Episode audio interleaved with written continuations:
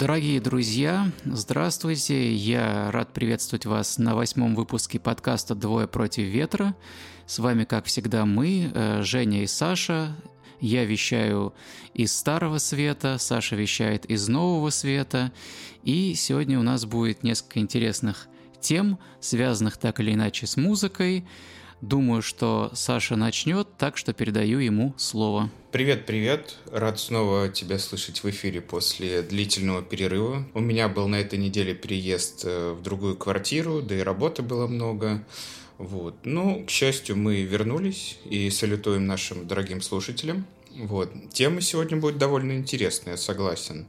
Начнем, наверное, с тобой с музыки, да, так как мы с тобой э, поклонники музыкальных жанров разных. Да, ты тут был на концерте, как я слышал. Расскажи немножко об этом. Что за концерт, где? Да, да, мы все хотели с тобой поговорить про этот концерт, но все откладывали, потому что были у нас другие с тобой интересные темы. Но я хотел бы немного обмолвиться. Концерт был у нас в городе. Было три группы. А, Saint Astonia — это рок-группа, которую создал бывший солист э, Three Days Grace. Также была знаменитая группа Skillet. И группа, ради которой, честно говоря, я, в принципе, пошел на этот концерт изначально, Theory of a Dead Man. А, я их слушаю очень давно, мне кажется, уже больше 10 лет.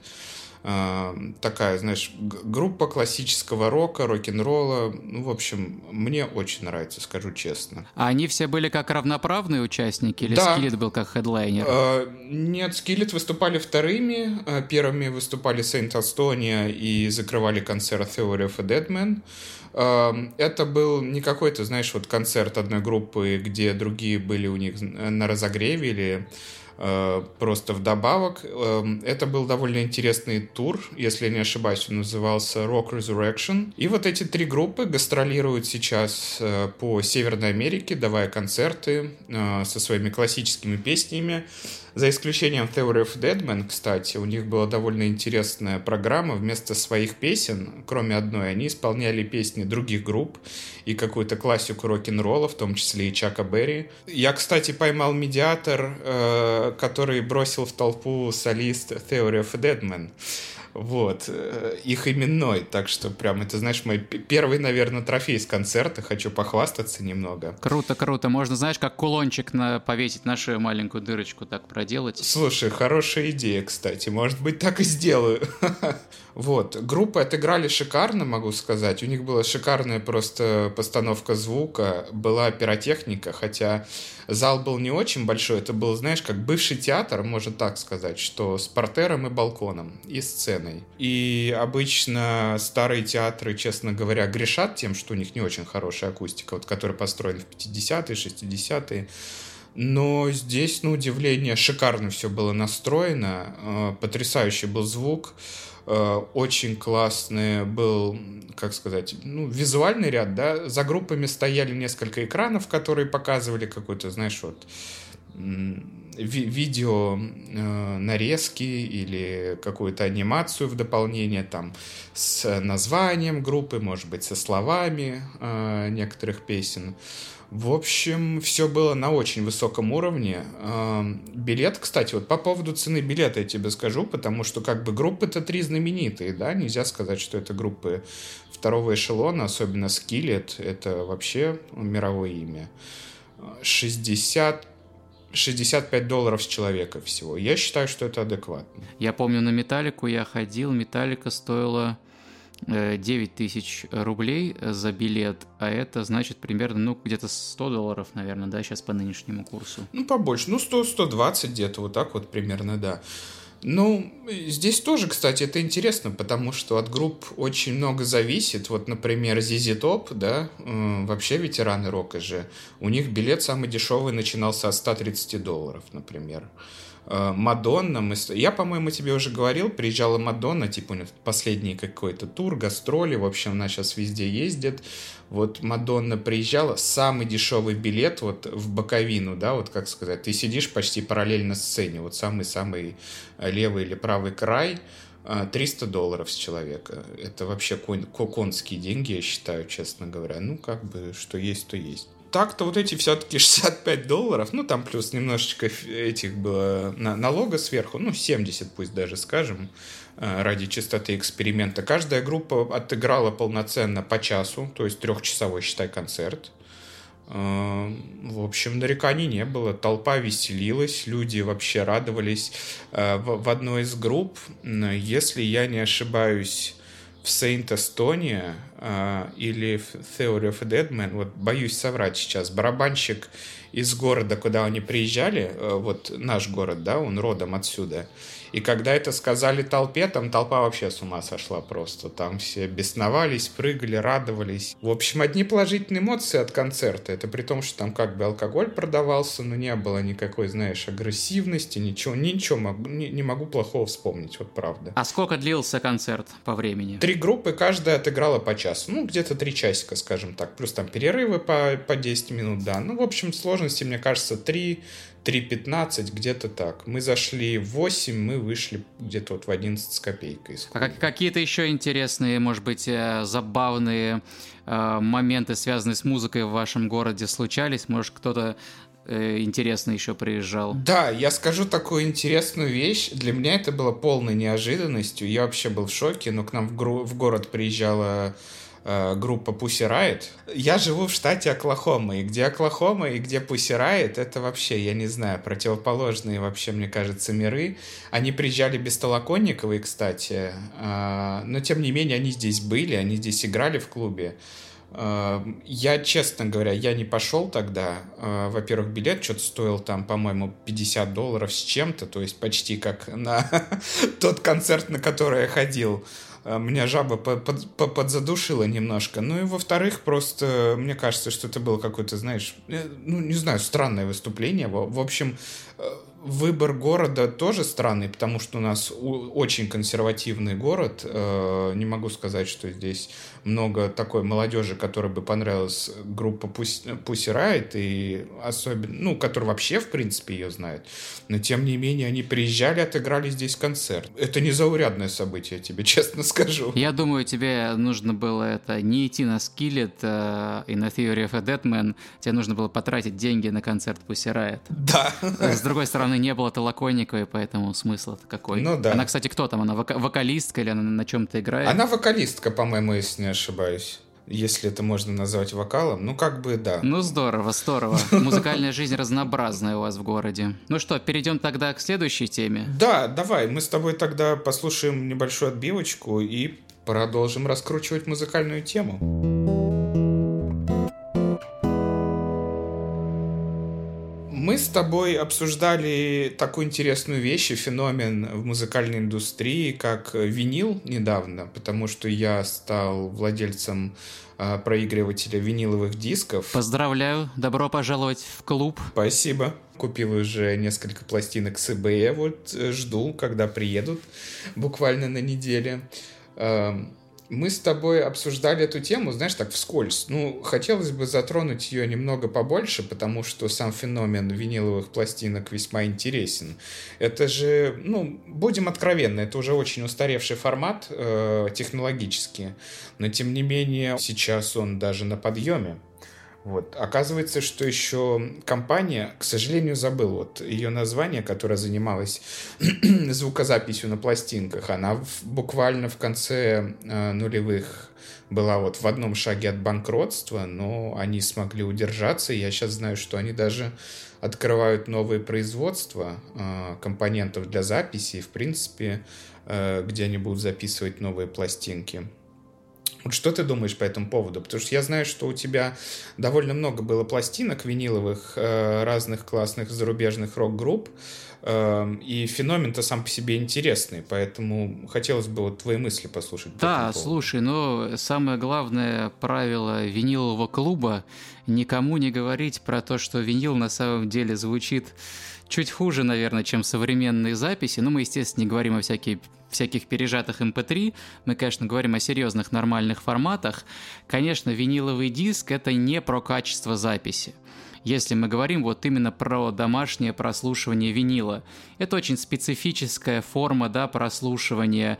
Это всегда сопряжено с вот этим вот таким шуршанием, шипением, э, с потрескиванием. То есть говорить именно о качестве передачи звука, на мой взгляд, здесь э, нельзя.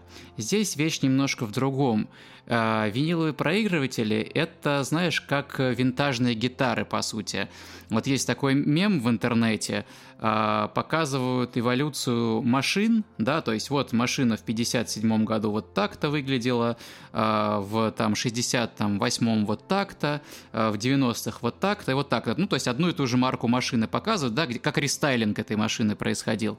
А в соседнем окошке в этом меме показана гитара, ну, например, Fender Stratocaster. Вот его выпустили в 1957 году, и в 2023 он выглядит точно так же.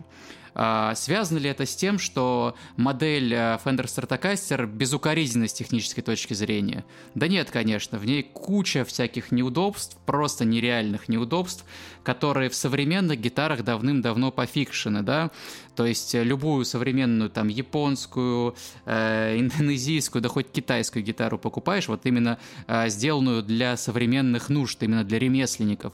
Она, конечно, будет удобнее, и звук у нее ничем не будет хуже, а стоить она будет, я не знаю, в пять раз дешевле. Но все-таки это некий артефакт, это э, знаешь, как вот египетские пирамиды тоже можно привести. Удобно ли, э, не знаю, жить в египетской пирамиде? Конечно, нет. Удобно ли хоронить людей в египетской пирамиде сейчас было бы? Да тоже нет. Она занимает много места, она громоздкая. А стоит ли строить здание, так как их строили в античности? Нет. Но тем не менее, когда мы находим античное здание, какой-то храм, и особенно если в хорошей сохранности, мы, конечно, приходим в восторг. Это для нас, э, ну, нек- некая такая машина времени в прошлое. Это свидетельство э, каких-то достижений человечества. То же самое с гитарами, то же самое и с виниловыми пластинками, как мне кажется. А, людей часто интересует, почему именно случилось возрождение пластинок, а не, например, а, кассет. То есть вот как были плеерные кассеты в 90-е, даже в начале 2000-х, я помню, у меня еще был кассетный плеер. И, э, как мне кажется, дело тут именно в том, что э, с момента, когда были в ходу пластинки, до сегодняшнего дня просто больше времени прошло. Когда-то, наверное, придет время и кассет, и они будут такими же раритетными винтажными артефактами, которые будут цениться. Но сейчас именно вот э, возрождение культуры винила. И тут еще вот что важно сказать. Э, если мы говорим, опять же, возвращаемся про качество звука, и, э, условно говоря, хотим слушать именно виниловые пластинки на проигрывателе, то, конечно, под это дело нужно строить целую отдельную комнату, как вот студия звукозаписи фактически. Нужно нормально делать э, звукоизоляцию в помещении, нужно вешать на стену басовые ловушки, нужно вешать э, всевозможные ловушки для эха, э, дальше вычислять при помощи специальных приборов, куда поставить колонки, да, чтобы там не было каких-то висячих, стоячих частот, чтобы не гудело, чтобы не звенело. После этого купить там супер дорогие колонки с хорошими кабелями, с пропускной способностью высокой, супер дорогой пластиночный проигрыватель. И тогда поставить пластинку она, наверное, тогда, вот то качество звука, которое мы получим, оно будет превосходить то, что мы слушаем у себя там э, в наушниках со Spotify, когда гуляем по улице, да, или с Apple Music. Да, я соглашусь, да, хочу тебя просто вот перебить буквально на секундочку. Но мне кажется, это вот э, как раз э, вся соль, да, весь кайф вот этих пластинок не в чистоте звука, потому что люди же берут пластинки вот не для того, чтобы слушать чистый звук, потому что, откровенно говоря, он грязноват, да, особенно на старых пластинках, на новых, потому что у меня есть вот новые, которые записаны, да, вот буквально недавно, там звук неплохой. Я не могу сказать, что на нем вот много каких-то шумов, скрипов и так далее. Он довольно чистый, ну, просто он более аналоговый такой, знаешь, какой-то ламповый. Э, вот с таким легким-легким шипением. Вот старые пластинки, да, особенно если их уже послушали, э, там, конечно, будут какие-то вот э, заминочки, звуки, но в этом же и есть, мне кажется, основной кайф, потому что ты слушаешь не оцифрованный какой-то звук, который может, ну, я не могу назвать его, знаешь, мертвым, он он просто идеально вылизан. А именно вот э, такой чистый какой-то первородный звук, и плюс еще доставляет удовольствие именно то, что это не какой-то цифровой формат, да, вот где у тебя лежит там mp3 эм какая-нибудь на жестком диске, а это именно вот что-то, что ты можешь потрогать руками. Да, я именно к этому и вел, что на самом деле это не про качество звука, потому что чтобы добиться качества звука, нужно вот, как я и сказал, построить у себя отдельную комнату внутри комнаты со студийным качеством. А то, как мы именно это слушаем, да, даже не важно. У меня была хорошая система в России с регулировкой частот, да, с эквалайзером многополосным. И, конечно, у меня было довольно много пластинок хороших, у меня больше ста штук. Ну, у тебя почтенная коллекция. Да, да, я очень долго их коллекционировал, лет 10. Есть старенькие, есть новенькие. Кстати, знаешь, что я тебе хотел рассказать, какую историю, связанную именно с покупкой первых пластинок. В 2007 году, если мне память не изменяет, когда мы с семьей приехали в США и были в городе Сан-Франциско. Там буквально под нашим отелем был огромнейший магазин пластинок. И мы с папой туда спустились и стали, соответственно, набирать эти пластинки. Это вот именно тогда только-только начиналась вот эта вот культура винила возрождаться. И папе вот захотелось, конечно, купить дорогой проигрыватель с дорогими колонками и из США привезти пластинки. И я помню, что вот он тогда купил очень много всяких раритетных старых пластинок, которые выпущены очень давно были, еще в те времена, но запакованные до сих пор. То есть их, э, ну как они хранились долгое время. Black Sabbath, он купил Pink Floyd, он купил Deep Purple, ну классику самую рок. А я тогда купил, э, ну то, что я тогда слушал, Nirvana, Sonic Youth. И вот случай был связан такой, что я ходил-ходил, искал, соответственно, вот пластинку группы Sonic Youth. Ну, это такие ребята экспериментальный рок, именно вот такой даже, можно сказать, э, отчасти гранжевая тема. Курт Кобейн с ними очень дружен был, с этими ребятами. Они уже распались, конечно, году в 2011, по-моему. Но такая знаковая, на самом деле, группа. Она очень сильно на гражданскую оборону, в том числе, повлияла. И я ходил, искал их пластинку, не мог никак найти. А ходил я, естественно, опустив голову вниз, потому что, ну вот, смотрел на эти ряды пластиночные. Я так иду, иду, вижу, стоит э, продавец, как мне показалось тогда. Я ему говорю, там, извините, а вы мне не подскажете, где можно найти пластинку Sonic Youth? И он мне говорит, пойдем, пойдем, покажу тебе, у них как раз новый альбом недавно вышел, и э, ведет меня за руку, подводит к лотку, говорит, вот, пожалуйста, вот все пластинки. Я так поднимаю голову, чтобы ему сказать спасибо, и вижу, что это гитарист этой группы. Я так опешил, что мне не, не, я не догадался ни автограф попросить, ни, ну, сфотографироваться нет, потому что тогда еще не было так распространено, знаешь, типа смартфоны, взял щелк-щелк, то есть э, как, какой-то, по-моему, у меня телефон тогда был, но я не, нет, камера, наверное, у него была, но я не уверен, что он мне с собой был в тот момент, потому что это буквально под нашим отелем был магазин, я, может, без телефона даже спустился.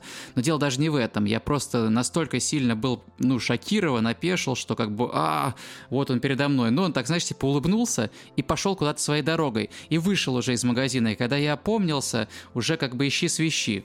Вот, но я эту историю до сих пор помню. Оттуда мы привезли, наверное, первые штук 10 пластинок, там штук 8 папа купил, 2 я купил. И вот так эта коллекция началась, соответственно. Вот такая интересная история у меня. А у тебя как это вообще началось? Почему ты решил в эту культуру включиться? Слушай, это довольно интересно. У тебя история прям вообще, ну, попадание, ну, один на миллион. Такое бывает раз в жизни, конечно. Я тебя по-хорошему завидую, это действительно классная история. Спасибо, что ты рассказал. Я тебя ее, потому что еще никогда не слышал. Вообще, я в восторге полном. У меня история была несколько попроще, конечно. Я гитариста никакой группы не встретил, а, но тем не менее, э, я являюсь прям поклонником э, игры Last of Us, э, последний из нас, вот по которой совсем недавно вышел сериал. Кстати, сериал очень неплохой, я вам советую его посмотреть, если вам нравится тема постапокалипсиса, и неважно, знакомы вы с игрой или нет, вам должно понравиться. Сериал не очень длинный, но насыщен событиями. В общем, и чисто случайно как-то я увидел, что э, к этой игре вышла лимитированная э, серия пластинок э, с саундтреком. И я очень люблю саундтрек этой игры, я его слушаю даже отдельно. Ее композитором был и есть, наверное, Эм, аргентинский гитарист, довольно знаменитый в своих кругах, особенно вот э, в плане написания музыки для фильмов и игр, э, Густаво Сантанола. В общем, э, потрясающий проникновенный саундтрек, который он написал на акустических инструментах, в основном там эм, доминирует э, гитара, которая даже вот не акустика, а как сказать, не, не эстрадная, господи, вот это второй вид, акустическая и э, классическая, да, по-моему, если не ошибаюсь. Вот, он на классической гитаре шикарно исполнял этот саундтрек, он просто, ну, мне вот в душу настолько глубоко запал, что когда я увидел, что этот э, э, лимитированный набор из двух пластинок можно было купить, причем за вменяемые деньги, если не ошибаюсь, в районе 30 долларов, наверное, или 35 с доставкой. Ну, в принципе, для лимитки там в 3000 копий это адекватная цена, я считаю. Я заказал, и вот она у меня, значит, эта прекрасная пластинка стояла, стояла э, на меня, смотрела э, со стола. Я ее поставил как украшение, у меня еще тогда не было никакого плеера.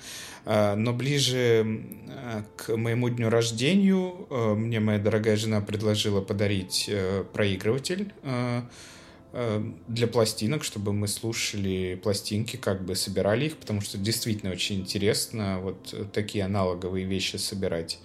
Э, так сказать, из прошлого. И она мне подарила очень классный американский проигрыватель, который помимо пластинок еще, вот, кстати, проигрывает и кассеты, и диски. То есть, знаешь, такая музыкальная шайтан-машина, все в одном. И у нас буквально вот рядом с предыдущей квартирой, с которой мы съехали пару недель назад, был магазин э, с пластинками, кстати, со совсем вот, я не знаю, в буквально вот в нескольких шагах от э, трассы 66, что добавляет еще какой-то историчности. И мы зашли, купили пару дисков просто для интереса. А первый это был... Так, это был саундтрек э, к фильму «Стражи Галактики», первая часть. Там один диск был сам саундтрек, второй диск был песни из 80-х, эстрадные, очень классные. И второй диск я купил э, группы э, знаменитой британской пан-группы Exploited, вот, э, какую-то лимитку, причем я взял очень дешево, мне кажется, меньше двадцатки, э, новая абсолютно лимитка, запакованная, по-моему, там тысячный, э, ты, тысячник экземпляр или 800 там, по-моему, всего. Вот. И это, наверное, были вот мои первые купленные диски. И сейчас уже eBay мне открыл двери в мир винила. Это, конечно, знаешь, если туда зашел уже все, это уже не остановиться. А, и вот буквально на днях я заказал а, вторую, вторую симфонию для пианино Рахманинова, которую я просто обожаю. Ничего себе. Рахманинов это... У тебя прям знаешь, какой разброс эксплойт от Рахманинов. Да, так я тебе еще не сказал, что еще да, заказал. А, помимо э, Рахманинова Прокофьев, народные кубинские песни. Вот это шикарно, это я люблю. Вообще обожаю, вот именно кубинскую. Почему-то вот с латинской музыкой, я, знаешь, так вот посредственно, на фоне я ее могу слушать, ну вот прям вдумчиво слушать тяжело, она какая-то слишком энергичная, мне кажется. А кубинская прям, я не знаю, я ее обожаю. Вот настолько она и энергии, и спокойствия дает, что прям, ну реально хочется двигать пятой точкой. И в довершении я еще... Мне стало интересно, как звучит электроника на виниловых пластинках. И я нашел э, израильский дуэт Astral Projection.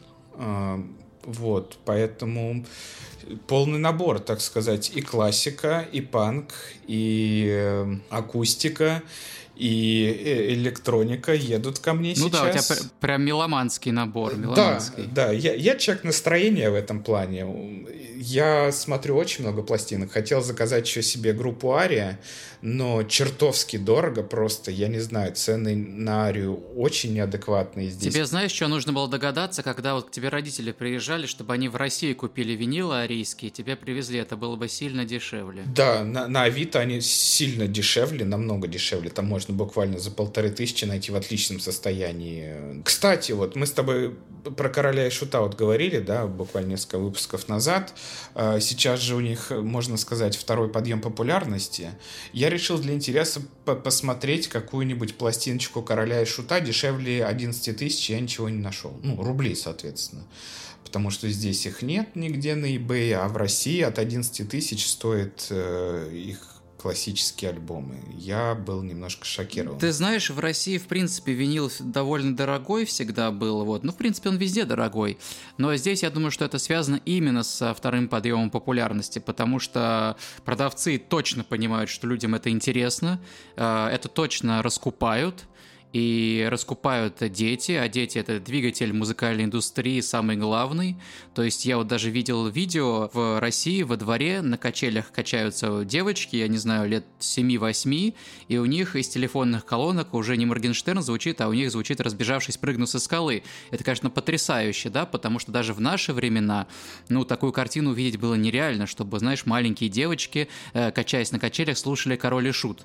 Все что угодно слушали, но не «Король и Шут». Даже во времена первой популярности этой группы. А сейчас она настолько зашкаливает, настолько зашкаливает, что все знают, все слушают, все интересуются, ну и поэтому накрутка цен идет э, приличная. Я думаю, что лет через пять а, цена немножечко упадет, и можно будет, я думаю, что тысяча за 6, за 7 купить эти пластины. Согласен, да. Я, конечно, не любитель мейнстрима, но все-таки мне в душе приятно, что именно такая музыка ну, приобретает вторую популярность, да, и становится какой-то массовой, потому что действительно очень касс... э, кассовые, господи, классные и, и высококачественные произведения, которые вот хочется слушать. Особенно, что касается лирического наполнения. Ну, там понятно, что там небо и земля с современными исполнителями.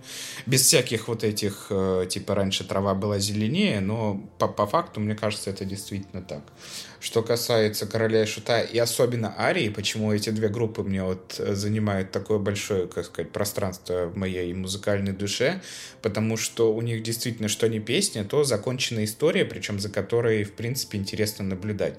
Даже э, у Арии э, альбом «Кровь, «Кровь за кровь», да, и вот этот э, трек-то, в принципе, «Кровь за кровь», если послушать, то э, можно сказать, что это просто какая-то сокращенная версия э, это просто рок-баллада, да, которая стала сокращенной версией мюзикла «Иисус Христос суперзвезда», потому что там очень классно раскрыт э, вот этот э, э, и внутренние страдания Понтия Пилата, и история, и вот какие-то религиозно-философские темы затронуты. Причем казалось бы, что это просто группа, ну, металл, металл, да, откровенно, ну, где должна быть просто вот какая-то агрессия, гитары, барабаны и, ну, вот э, первородный тестостерон какой-то. Ну нет, они очень классно раскрывали вот такие истории, что я не верил, что я мертв, что у них очень много песен, кстати, вот про Первую мировую войну, там «Прощай, Норфолк» тот же самый, или «Дезертир». И каждая песня — это действительно вот небольшая трагическая какая-то законченная при том история с сюжетом, поэтому я очень рад, что такие группы, они и держатся до сих пор на плаву, у них есть слушатели. И, в принципе, такие группы, как Король и Шут, обретают вторую волну популярности потому что это действительно классная музыка. Это вот высококачественная, классная музыка, которую делали профессионалы и люди, которые горели этим. Да, слушай, ну, я думаю, что на сегодня мы потихоньку будем заканчивать. В следующий раз, наверное, мы с тобой обсудим еще одну большую тему, связанную с культурой, с искусством, с картинами. Сегодня у нас был больше такой музыкальный выпуск, и поэтому потихонечку перейдем к нашему э, треку, который будет звучать сегодня. Ставишь его ты, поэтому ставим отбивочку, и ты тогда нам расскажи, что мы будем сегодня слушать.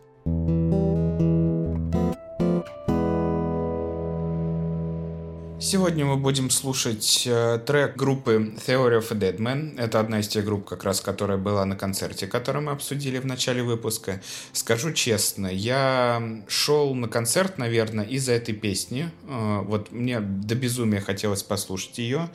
Э, довольно интересное знакомство у меня было с этой группой, с этой песней. Может быть, э, старички уже помнят такую игру, которая называлась Фаренгейт, э, так сказать, интерактивное помню, кино. Помню, конечно. Помнишь, помню. да? Вот, впервые эту группу я услышал там, потому что они были официальным э, саундтреком к этой игре.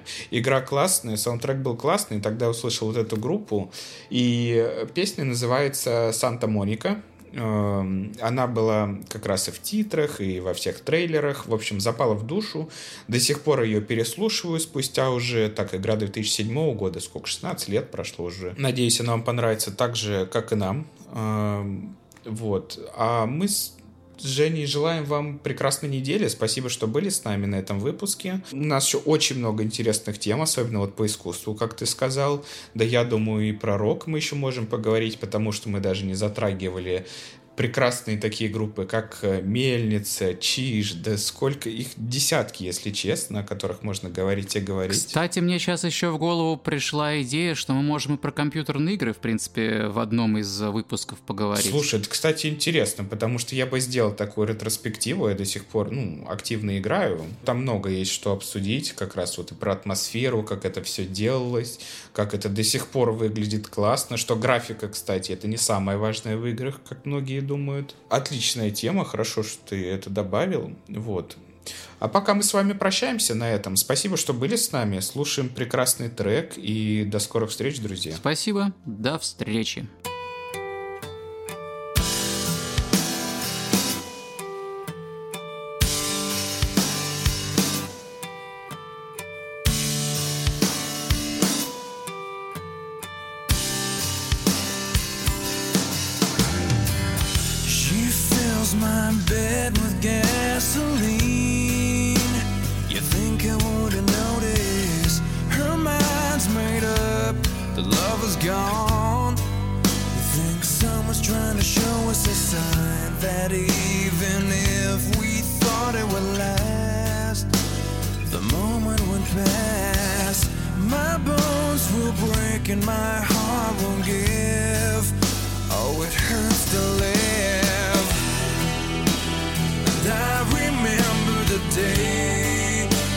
left for Santa Monica. You left me to remain with all your excuses for everything. And I remember the time when you left for Santa Monica. I remember the day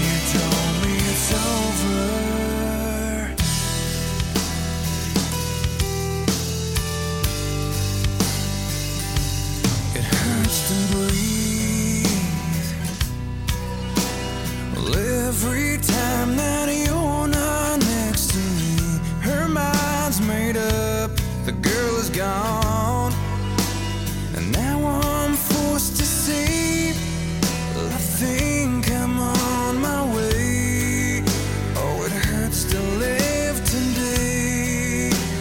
Oh, when she says, Don't you wish you were dead like me? And I remember the day when you left for Santa Monica.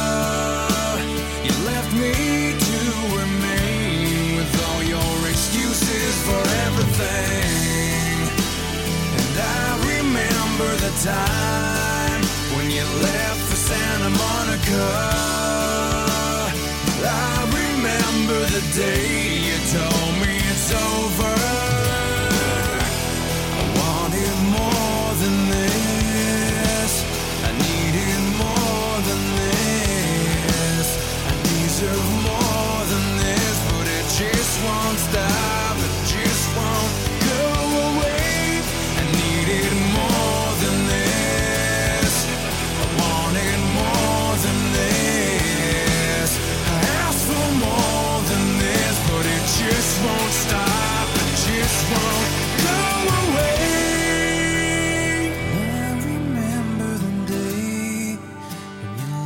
For Santa Monica. You left me to remain with all your excuses for everything. And I remember the time